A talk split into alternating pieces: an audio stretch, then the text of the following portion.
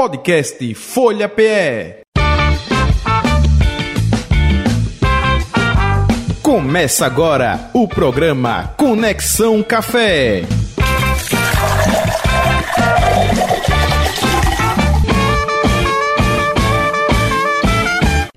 Conexão Café no ar, nesta quinta-feira, 10 de agosto de 2023.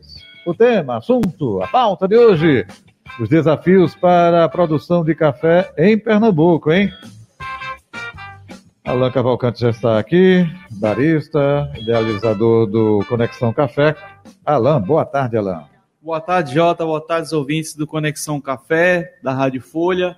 Vamos para mais uma semana aí para bater um papo sobre produção de café. Hoje, sob uma perspectiva mais técnica, né, de, de um agrônomo que participou de alguns projetos aí de café no estado, e a gente falar um pouco dessa perspectiva de mercado, de desafios da produção, para a gente entender um pouquinho mais de onde é que Pernambuco está posicionado quando a gente está falando de produção de café no Brasil. Isso, Álvaro Eugênio, né, agrônomo e consultor, daqui a pouco bate um papo com a gente, mas seja bem-vindo, viu? Aqui o estúdio da Rádio Folha FM, a Conexão Café. Legal. Vamos seguindo com o nosso Conexão Café, trazendo para você o quadro... Você sabia? Alan? Jota, o que é que o café tem a ver com dança? Brígida, o que é que o café tem a ver com dança? Brígida é a nossa jovem Consultora aí, consultora. nossa Brígida, o que é que. Consultando os é, é universitários, né? O que é que tem? A energia, oh, que vem oriunda aí da... Tá vendo? Tá vendo? Pois é, dá, dá, dá energia, né? Dá para. Mas, na verdade, Eita, a ideia Bruna, do, na nosso, verdade, já- do já- nosso quadro também, né? A resposta aqui também é verdadeira. Hum. né? Mas a curiosidade desse dia hoje, Jota, é que existe um, um, um espetáculo de dança né, de uma companhia chamada Tapias, lá no Rio de Janeiro, que eles criaram um espetáculo que o café não é, não é só uma xícara. E eles estão rodando o Brasil aí com uma, uma turnê. E esse espetáculo, que tem o tema focado no café, foi inspirado na obra de Sebastião Salgado. Sebastião Salgado, né, um fotógrafo brasileiro, um dos Isso. maiores fotógrafos do mundo, Isso. que por curiosidade, eu até não sabia disso antes de ler essas matérias, ele inicialmente trabalhou, inclusive, na Organização Internacional do Café, né, em Londres. Então, ele tem uma ligação, além da questão de cobertura fotográfica em vários, em vários países, sobretudo africanos, né, da, da produção de café, no aspecto sociológico que ele sempre fez, né, ele é economista de formação, é, ele também inspirou essa companhia de dança para esse espetáculo. Está rodando o Brasil, já foi para Belo Horizonte, Curitiba. Legal. No Nordeste só tem em Salvador. Quem sabe aí, de repente, alguém influente está ouvindo, algum produtor cultural, queira trazer para Pernambuco para a gente poder apreciar esse espetáculo de dança. O café apenas não é apenas uma xícara da, da companhia Tápias aí, inspirado na obra de Sebastião Salgado, um grande fotógrafo Isso. aí e com a temática ligando o café com a cultura e a arte. Isso, e eu sei que ele tem um trabalho maravilhoso também de reflorestamento, comprou umas terras lá em Minas Isso, Gerais, não é? É, Recuperação, recuperação, né, da- de mata. exatamente. mata Atlântica, nativa. Isso, perfeito. É, Maravilha. é um, é um cara super importante no Brasil e tem essa ligação com o café, né? Então a gente tentou conectar Sebastião Salgado, dança com o café. Maravilha. Aí, obrigado, viu, Brígida? Barista Responde. Você que enviou perguntas no WhatsApp aqui do 2991469735, repetindo 991469735. Tem o Carlos Alberto lá da sua terra, olha só, Moreno. Olha aí, Ah, e Luiz Cláudio da Torre com perguntas. Vamos começar pelo seu conterrâneo. Qual a diferença entre o selo de pureza e de qualidade? E vem nas embalagens ali de café. Tem diferença? Tem, ela? Jota, a gente tem é, atualmente em todos os, os pacotes de café, sejam eles tradicionais, esses do supermercado, os especiais, é, a sua grande maioria tem certificações, tem selos de qualidade, né, de pureza.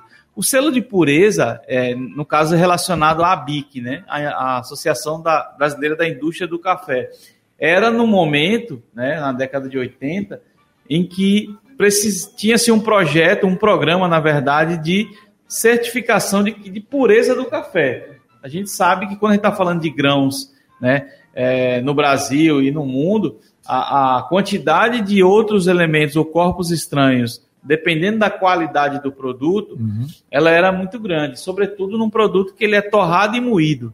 Então, é, a BIC, né, na década de 80, final da década de 80, criou esse selo de pureza, onde ele já atribuía que ali tinha necessariamente café, né?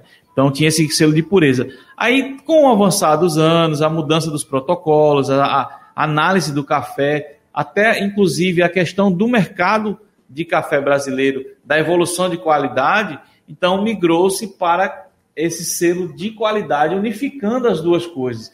No entanto, ainda tem algumas empresas, sobretudo essas mais tradicionais, que elas ainda têm ainda trazendo os dois selos. Uhum. Então é possível que você encontre os dois selos em algumas embalagens de café. Mas a ideia, a diferença é que um é uma, um upgrade, uma atualização né, do primeiro selo, que é o selo de pureza. O de qualidade define isso. Assim, a gente já sabe que aqui é só café e a gente vai falar um pouquinho da qualidade, vai atestar a qualidade. Né? O outro necessariamente atestava apenas e unicamente da existência de 100% ser café naquela embalagem. Maravilha. Então tá aí a resposta. Luiz Cláudio da Torre, quais dicas você poderia passar para quem quer comprar moedor de café para casa, para residência, Alain? Pois é. O Luiz Cláudio aí já está dando um upgrade aí na, na estrutura dele, no cantinho do café dele, né?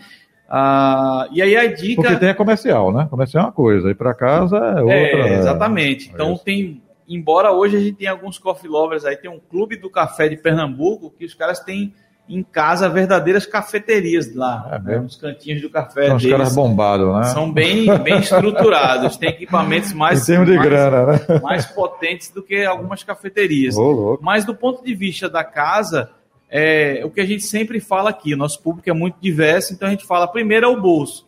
Então tem que olhar para o seu bolso. Né? A gente tem moedor de café de 80 reais, né, de 70 reais a 1.500 reais, né, para casa.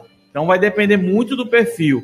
Se você quer fazer uma coisa mais artesanal, procura um moedor manual. Né? Então ele, esse moedor manual ele pode ser desde um semi-profissional e aí alguns, alguns sites chineses, sobretudo, trazem algumas boas opções uhum. para fazer café em casa, como alguns profissionais, né? o C3, C4 da Time More, Hoje é um, são dos queridinhos aí dos baristas e dos coffee lovers mais avançados e você também consegue comprar nessas plataformas de compras é, internacionais.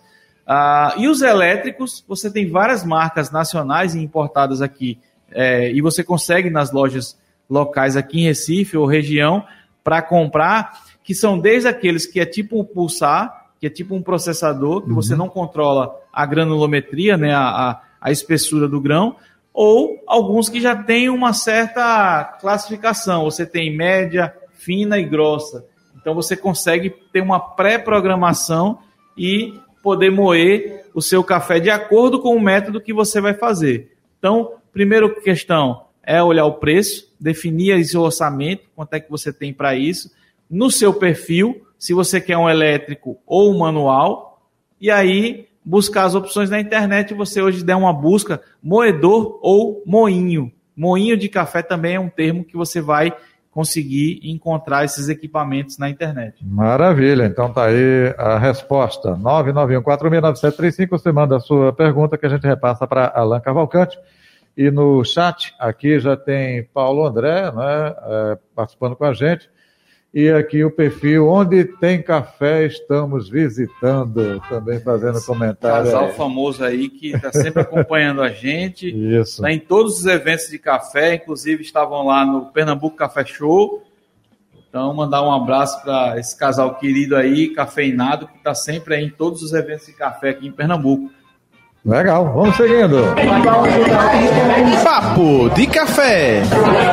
Trazendo agora para a conversa Álvaro Eugênio, ele é agrônomo e consultor, atuou em projetos né, ligados à cafeicultura lá em Taquaritinga do Norte. É o convidado do Alain Cavalcante de hoje. Álvaro, boa tarde, seja bem-vindo aqui ao estúdio da Rádio Folha FM, ao Conexão Café. Boa tarde, caro Jota Batista, nosso amigo Alain Cavalcante pelo convite. E a todos os ouvintes aqui realmente da Rádio Folha, né? Seja Bom, Jota, primeiro é um prazer, tá certo, falar de um tema tão interessante, né, nosso, quanto a questão do café, uma bebida tão consagrada, consolidada, né, na mesa do brasileiro. Jota, ela é a bebida mais consumida do mundo, né? E Brasil realmente tem essa particularidade de ser o maior produtor disparado do mundial de café e o seu segundo maior consumidor. Não é? é uma bebida interessante, ela é oriunda realmente do continente africano, uma região chamada Abissínia, né, que hoje realmente é a Etiópia, que esse centro de origem, além de nos ter dado o café, nos deu a mamona, a melancia e tantas outras culturas realmente que são muito vistas aqui realmente no nosso Brasil, não é? Mas enfim, Jota, a gente está aqui realmente para falar da expansão do café, uhum. como esse café de Pernambuco realmente ele se conecta né, dentro desse contexto né, nacional, local e até mundial. Perfeito. Alain Cavalcante, conduz a entrevista aí. Massa, Jota, valeu, até daqui a pouco. Uh, Álvaro, primeiro, obrigado por ter aceito esse convite, mais um convite aí da gente. Aqui nos bastidores a gente já estava fazendo um novo convite, né? Aí um, digamos aí um, um spoiler aí para o pessoal. Em novembro a gente vai ter a HFN, né? Uma, a maior feira de hotelaria, food service e hotelaria do Nordeste. É, e lá existe um salão do café, né? O café, o ca, café com especialista. E nós recebemos o convite para fazer uma curadoria do conteúdo e da programação ah, desse evento. Então a gente vai montar também palestras, demonstrações de, de preparos de café, campeonatos, camp demonstração de torra, enfim um pouco do que a gente também fez lá no Pernambuco Café Show, a gente vai levar para o centro de convenções nessa gigante do Nordeste, nessa feira HFN. Ah, Álvaro, a gente, para começar contextualizando o nosso, nosso público, a gente tem os coffee lovers de plantão nos ouvindo, mas a gente também tem muita gente que gosta de café, mas ainda está engatinhando, querendo conhecer mais sobre café. E aí, quando a gente fala de café em Pernambuco, ah, a gente primeiro para fazer uma coisa bem didática, você tem um perfil mais acadêmico aí na, na, na, sua explanação, já fez um histórico para a gente importante né, nesse momento. Então, eu pergunto para você, o que é que é preciso para plantar café? Né, quais são as condições básicas para se plantar café? E em Pernambuco, quais são os municípios que, que a gente já plantou, que já teve em algum passado e não tem hoje, né? ou que já teve, assim, ó, municípios em, em, Pernambuco já teve tais, tais, tais cidades já com produção de café? Bom, Alain, essa é uma excelente pergunta, tá certo? É, o primeiro ponto né, do café, realmente, ele é extremamente exigente, né, é a questão da altitude, sabe, Alain? Então, o café, ele realmente exige né, altitudes um pouco moderadas até altas, tá certo?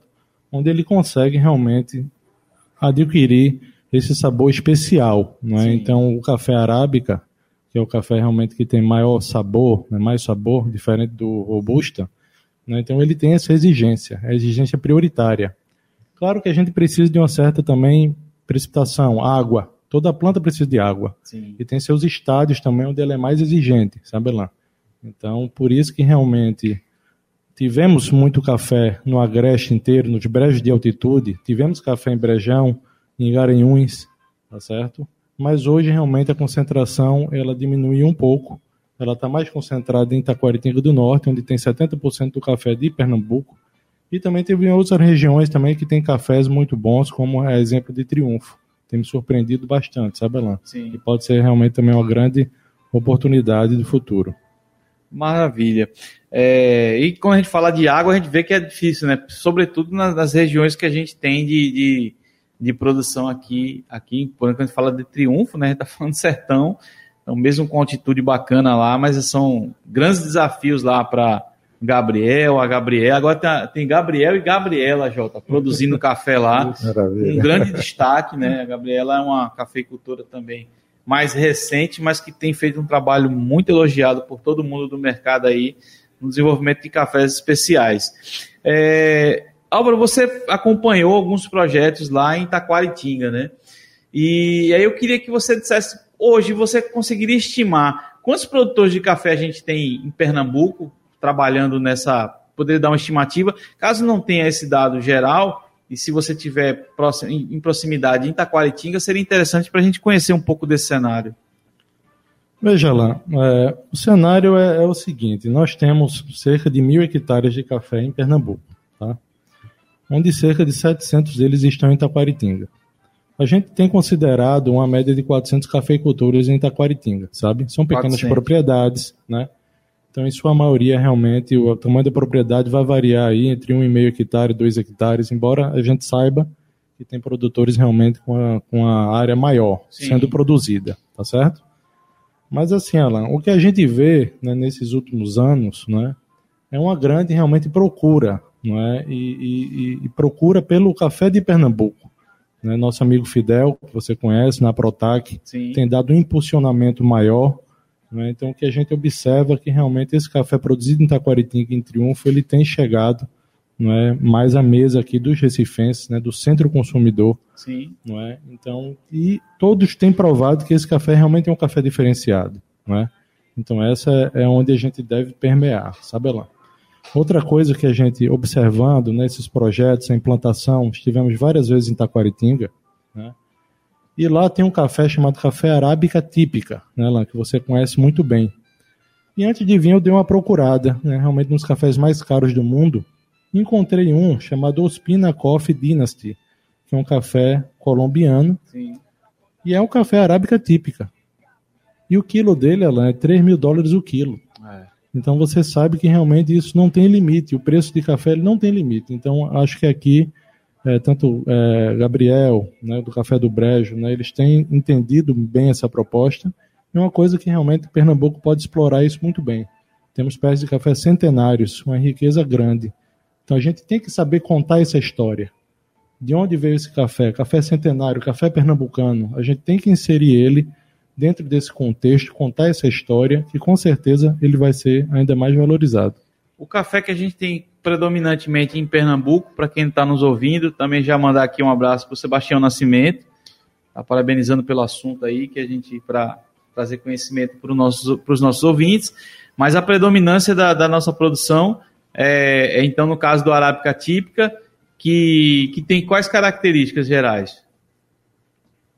Bom, o café arábica típica, ele tem um bom sabor, sabe lá. Mas assim, eu como agrônomo, a gente também tem colocado essa discussão dentro do café daqui de Pernambuco, que infelizmente, Alan, assim, a gente vinha conversando, a cafeicultura aqui do estado, ela carece de um apoio institucional. Né? As nossas entidades, elas precisam enxergar que é uma atividade que está crescendo. Então a gente precisa realmente do apoio desse poder público. Não é? A nossa produtividade é uma das mais baixas do Brasil. Né? Então o café realmente de Minas Gerais, do Espírito Santo, São Paulo, eles têm uma produtividade muito maior porque lá realmente tem um cultivo mais comercial. O nosso cultivo ainda é um pouco extrativista. Sim. E o café arábica típico, ele realmente não veio de um processo de melhoramento genético. Uhum. Então ele realmente tem baixa produtividade, apesar de ter um excelente sabor. Sim. Então a gente precisa também realmente a introdução de novas cultivares, tá certo? Mais modernas, né? Precisaria já ter essa adaptação aqui, entendeu? E a gente precisa realmente ter mais produtividade, produzir mais em menos área. Esse é o grande desafio. O, o perfil do, como você falou, são pequenos produtores e normalmente essa caracterização deles é mais para subsistência, para consumo próprio e venda do excedente, ou já tem uma, uma quantidade interessante já pensando na comercialização desses cafés e se eles têm uma sensibilidade, né, uma sensibilização no sentido de, de, entender que eles precisam aperfeiçoar essa questão da, do arábica típica, a produtividade dele é mais baixa, então você precisa dar um upgrade na qualidade para ganhar no, né, na, na, qualidade, né, na, no valor agregado do que na quantidade. Então, como é que você, como é que você vê mais esse perfil, digamos, socioeconômico dos produtores aqui em Pernambuco? Exato. Veja, toda mudança ela não é fácil, né? Então, precisa realmente de uma assistência técnica, né? precisa de um técnico realmente para provar lá por A mais B né, que ele vai produzir mais realmente introduzindo certos cultivares superiores, tá? Então é um processo lento, mas que já vem realmente tendo mudanças, né? É, alguns cafeicultores realmente trazem a ideia e outros realmente vão copiando. É aquela inveja do bem, sabe? Sim, sim. Então, quando realmente a pessoa vê aquele café com maior produtividade, entende que aquilo é uma necessidade, Então, realmente, isso vai se inserindo dentro do, do, do cultivo em si, sabe, Alain? Mas não resta dúvida, né? não é só a introdução de um cultivar. Não é o, a planta, né, como qualquer outro organismo vivo, né, ela precisa de sustentar-se. E ela se sustenta realmente tendo os minerais né, para ela, que são carentes a ela. Então precisa realmente de uma maior assistência técnica, uma análise de solo, uma adubação, seja ela orgânica ou não, tá certo? Precisa de tratos culturais, podas. Sim. Não, isso é realmente que a gente vê um pouco de lacuna lá, mas eu digo, o cenário é positivo, nós devemos olhar para frente. Né? A gente já vem conversando com eles, eles estão já entendendo essa necessidade.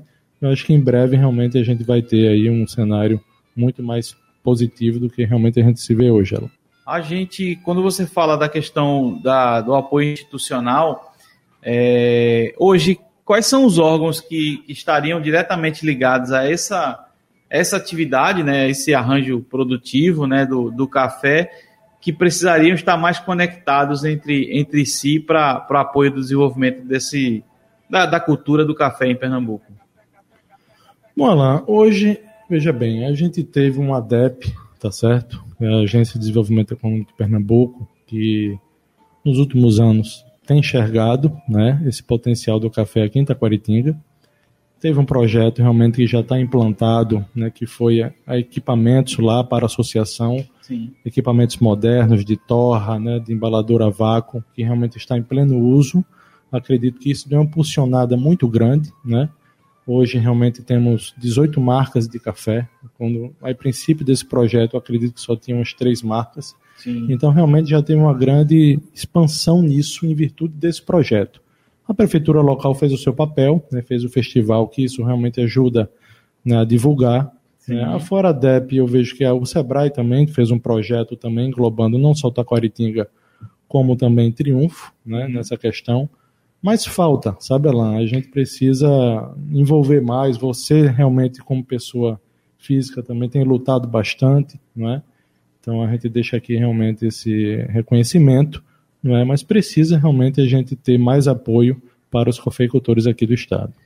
Tem uma coisa muito a gente que está envolvido no meio do café, é, muitas vezes a gente tem tem algumas conexões profissionais, inclusive, né? Lá no evento do Pernambuco Café Show, a gente descobriu né, que tinha Coffee Lover que todo mundo conhecia, que era, que ela, uma, uma Coffee Lover super conhecida em todas as cafeterias, ninguém sabia que ela tinha um doutorado né, na área. Na área, a gente até vai tá marcando em setembro para ela vir aqui, é, para a gente ter um, bater um papo no programa. Mas a Geraldina ela tem doutorado na área de, de, de marketing voltado para o atendimento dentro das cafeterias, né, dessa relação afetiva do café. E hoje ela está no IPA, está né, tá no gabinete do IPA. Então, a gente tem provocado um pouco dessas discussões. Eu acho que, de fato, precisa uma maior integração. Né? O SEBRAE, que atua com a gente é, na região metropolitana, apoiando o Recife Coffee, os eventos locais, não dialoga com o SEBRAE né, lá de, de do Agreste, que está apoiando Taquaritinga, que tem uma equipe que está apoiando o Triunfo. E aí essa questão de cadeia produtiva, né, ela precisa ser, ser vista com mais, com mais atenção, no sentido de que Recife hoje tem 10 torrefações comprando café no Brasil todo. A gente tem vários produtores aí, pelo menos uns 500 produtores de café em Pernambuco, né, precisando dar um upgrade de qualidade, né, melhorar o seu processo produtivo e alguém para conectar isso. Então, acho que é fundamental essas experiências né, e essas iniciativas, mesmo que no primeiro momento individuais, para que a gente possa conectar esses, esses elementos da cadeia produtiva do café para a gente se desenvolver um pouco mais. A gente está um pouco se aproximando do, do final, Álvaro, e aí eu queria, queria perguntar para você, do ponto de vista é, do que você conhece um pouco do café no Brasil e comparando com Pernambuco, qual o potencial é, e como, digamos assim, qual seria o diferencial do café de Pernambuco, já que ele não consegue ter competitividade no volume, porque ainda a produção é muito pequena. Né? A gente está em 13 terceiro, 14 na produção nacional de café. A gente é o segundo do Nordeste, mas aí salvar a Bahia, né, Salvador não, mas a Bahia, Chapada Diamantina, toda a área né, produtiva tem 97%, a gente tem 3, né? É o segundo, mas tem 3 de 97. Então, Ceará tem, tem algumas iniciativas, né? A gente tem né, Rio Grande do Norte aí também fazendo festival, mas qual seria o grande diferencial competitivo de Pernambuco para poder é, brigar é, e ter competitividade no mercado brasileiro, mercado mundial de café? Muito bom, Alain. Um excelente, realmente, questionamento. Veja bem, Alain, o café ele, é uma bebida heterogênea né, e complexa. E ele realmente absorve atributos de onde ele realmente é cultivado. Né? Então, essa é a grande riqueza, tá certo? Então, a gente tem um café único né, no mundo, vamos dizer assim, tá Sim. certo? Então, aqueles realmente que têm um paladar mais elaborado, ele vai saber muito bem disso, né? que é o mesmo que ocorre com vinho e com, com, com azeite e qualquer outras realmente que a gente vê aí, tá? Mesmo em Recife, você vai ver, certo? Se você procurar, você sabe muito bem disso. A gente encontra café da Colômbia, a gente encontra café do Timor-Leste, a gente encontra café de vários países africanos, tá certo? Então, a gente tem que inserir esse nosso café dentro desse contexto, sabe lá, de microlotes. Saber que aqui tem um café realmente especial, um café até centenário, tá certo? Um café que foi introduzido aqui tem, tem séculos, né, lá. Então acho que a gente colocar essa história dentro desse contexto de apaixonados por cafés, não só realmente na esfera nacional como no mundo, Sim. a gente vai conseguir realmente ter uma boa parcela né, de, dessa, dessa venda. Que tudo é isso, sabe, Alain? Eu tive em Curitiba, né, acho que tem alguns anos também, tive a oportunidade de tomar o café de jacu, né? Isso. Aquele realmente oriundo das fezes dos animais, né? Então, eu realmente paguei quase 40 reais numa xícara de café pequena, né? Então, a gente tem que saber realmente valorizar o nosso café. Eu acho que Pernambuco, Taquaritinga do Norte, Triunfo, a gente precisa realmente vender mais isso, né? Acho que ainda é barato, não é o preço que a gente vende, né? apesar de já ser realmente um preço mais alto, né, naquela discussão que a gente teve, né, sim, né, Alain? Sim, Mas ainda assim a gente tem como explorar, porque o café não tem preço. Contada a história bem feita, tendo realmente que ele é único, tá certo? A gente consegue realmente ter um grande valor de venda e com isso, né, com certeza vai valorizar os nossos cafeicultores locais. Para encerrar, vou trazer aqui uma pergunta do Sebastião Nascimento, ele fez aqui no chat. A gente também Estamos ao vivo pela FM 96.7 a 102.1, mas também estamos ao vivo pelo YouTube, né, pelo canal do YouTube da Folha de Pernambuco. O Sebastião é, Nascimento fala em relação, é, exatamente em relação a essa questão do preço, né? Por que, que, que esse preço é relativamente alto, né? Ele coloca essa palavra relativamente alto, se é devido à falta de tecnologia, quais são os fatores que influenciam nessa questão do preço do café. Bom, muito bom, muito bom colocado. Veja bem, é, existe um café commodity, né? Um café que realmente é produzido em larga escala.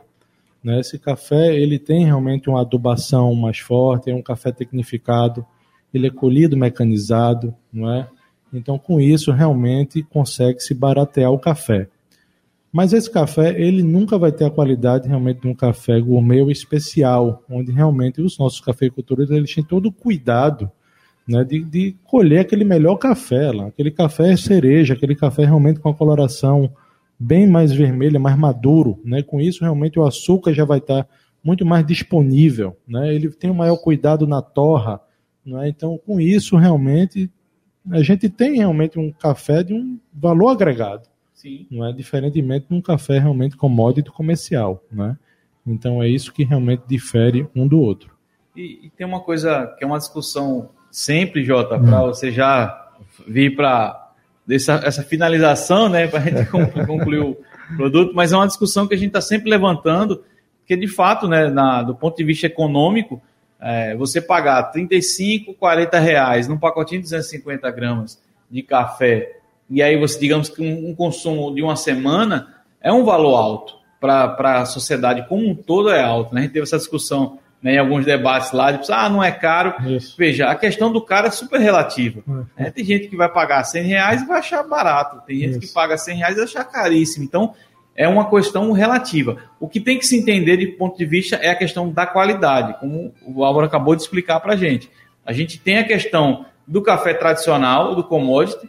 Então, sim, tem o café mais barato, tem edição limitada, tem edição premium, tem várias categorias e aí você vai sempre, como a gente fala aqui, Jota. Uhum. Vamos buscar aquilo que cabe no nosso bolso. Isso. Uma hora a gente pode, de repente, pode experimentar um café um pouquinho mais caro. Ah, eu não consigo provar um café desse que é mil reais o quilo. Mas de repente tem uma cafeteria que tem ele e vende uma xícara por 20 reais uma xícara. Aí de repente é mais fácil eu dar uma, me apertar e dar 20 reais para provar esse café do que pagar mil reais no quilo do café. Então é se adequar muito no seu preço, mas é, é uma discussão que tem que ser feita. Sebastião, obrigado, já agradecendo aí a participação, as perguntas, é, mas é uma, uma discussão fundamental para o mercado. Para a gente ter competitividade, a gente tem que agregar valor, a gente tem que valorizar o produtor, que muitas vezes é o que menos ganha na cadeia. Né? Tem muito atravessador aí ganhando dinheiro em cima de produtor. Então, o café é caríssimo, mas o produtor está ganhando bem pouquinho. Então, essa questão do fair trade, do comércio justo do café também é uma coisa fundamental. Álvaro, queria agradecer a sua participação aqui no Conexão Café.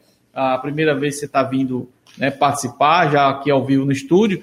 E eu queria que você é, passasse, quem quiser saber mais dos seus, dos seus trabalhos, de repente ter, ter, tirar alguma dúvida, se você tem redes sociais, como é que pode se encontrar? Claro, Alan. Primeiro, eu que agradeço, tá certo, o convite. Certo? Agradeço ao Jota, agradeço a todos realmente que fazem aqui a Rádio Folha. Né? Estamos à disposição, tá certo? Instagram Álvaro Eugênio Underline. Só entrar em contato que a gente está à disposição realmente para qualquer dúvida, tá certo? Muito obrigado, um grande abraço. Valeu, Maravilha. Jota. Álvaro, um abraço, tudo de bom, viu? Saúde e paz, até o próximo encontro. Alain, um abraço e até quinta-feira. Até quinta-feira, com mais um Conexão Café. E aí você em jornada dupla, né? É, tripla. tripla. Hoje é tripla. Né? Jornada tripla aqui na rádio. Semana que vem eu vou trazer um cafezinho que você adora para a gente poder dar um upgrade aí. Vamos nós. Legal. Valeu. Valeu, gente. Final do nosso Conexão Café de hoje. Quinta-feira de volta nesse mesmo horário, hein?